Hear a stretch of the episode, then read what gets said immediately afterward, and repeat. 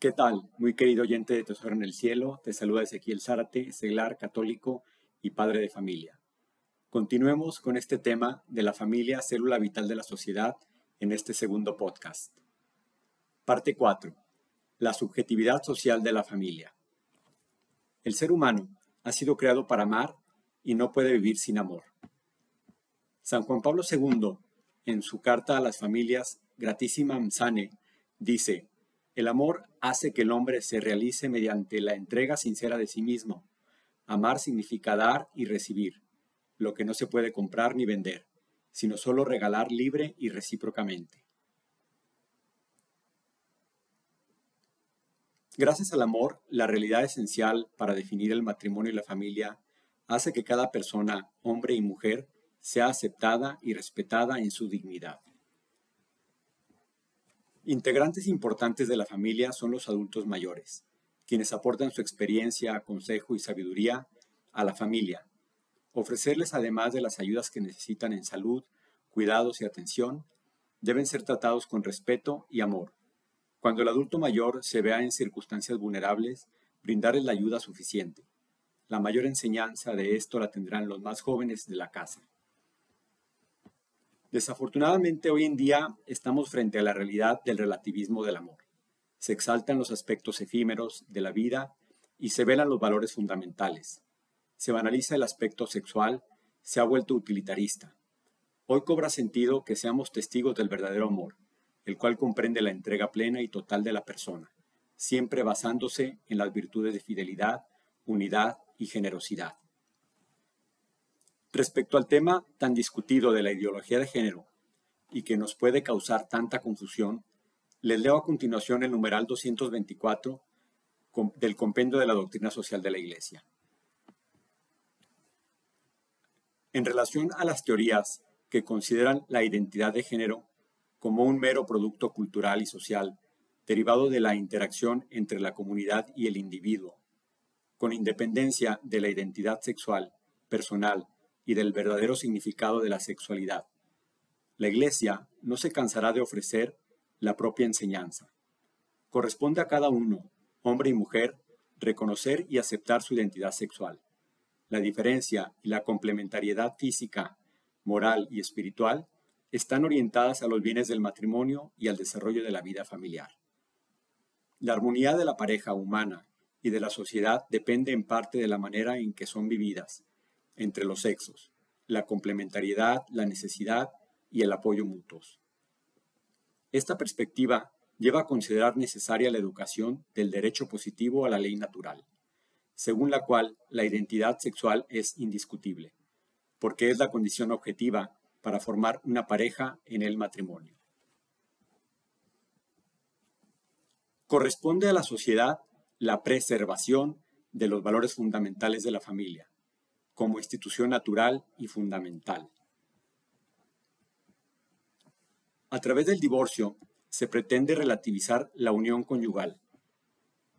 Hoy en día tenemos términos como el divorcio express, que se anuncia en cada esquina sin ninguna consideración ética.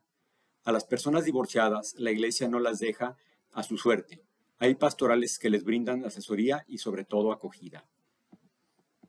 Las uniones de hecho cada vez proliferan con más frecuencia. Se basan en una falsa visión del matrimonio, más como una atadura que como una unión en donde abundará la gracia de Dios y el amor entre los miembros para enfrentar la vida. Un problema particular es el que corresponde a otorgar a las uniones de hecho un tratamiento jurídico de matrimonio, a las uniones homosexuales. Solo una antropología que responda a la verdad de esta situación puede dar una respuesta a este problema. A la luz de esta antropología es evidente que el dar un tratamiento de la realidad conyugal a la unión de personas del mismo sexo es algo que no corresponde de manera objetiva al tesoro y al don de la preservación de la vida. La persona homosexual debe ser tratada con respeto a su dignidad y animada a cuidar y a esforzarse en la castidad. Este respeto no justifica el otorgar un derecho a ir en contra de la ley moral, ni a poder equiparar con una familia a las uniones homosexuales. Al considerar matrimonio a estas uniones, el Estado se contradice e incumple con sus deberes. La familia es un santuario de la vida. La vocación del matrimonio es la preservación de la vida. El amor conyugal siempre debe estar abierto a la acogida de la vida. La familia fundada en el matrimonio es el verdadero santuario, de la vida.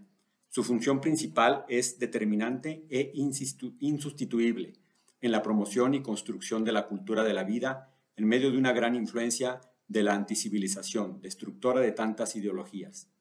Hoy las familias cristianas tenemos la responsabilidad de trabajar en favor de la defensa de la vida desde la concepción hasta la muerte natural.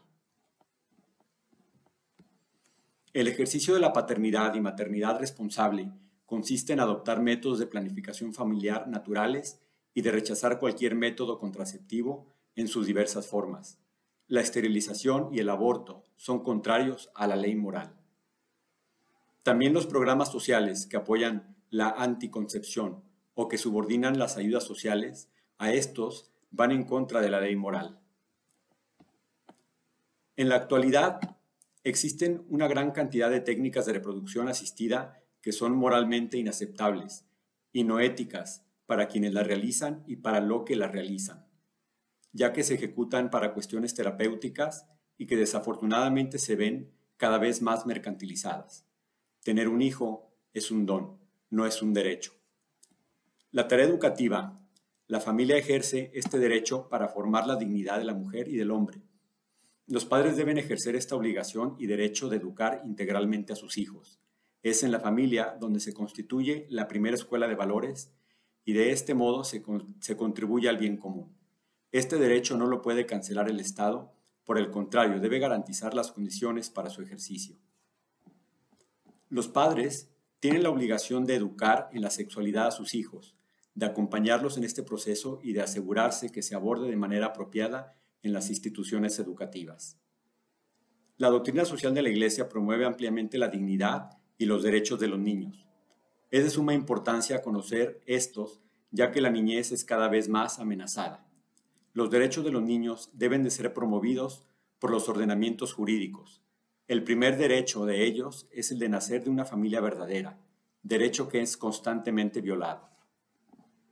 Vemos cada vez más agravadas las diferentes problemáticas que atentan contra la dignidad de las niñas y de los niños, como el trabajo infantil, los niños de la calle, su uso en conflictos armados, en material pornográfico, matrimonios de niñas y explotación sexual los cuales son actos delictivos que todos estamos obligados a denunciar y a combatir. Pues bien, querido amigo y oyente de Tesoro en el Cielo, espero que te sea de utilidad esta información, que la hayamos comprendido, pero sobre todo que hagamos presente la verdad del Evangelio en nuestra vida, mediante nuestro compromiso en la sociedad. Sígueme, en las redes estoy como Ezequiel Zaratejota, y si crees que este podcast puede servirle a alguien más, reenvíaselo. Dios te bendice, confía en Él.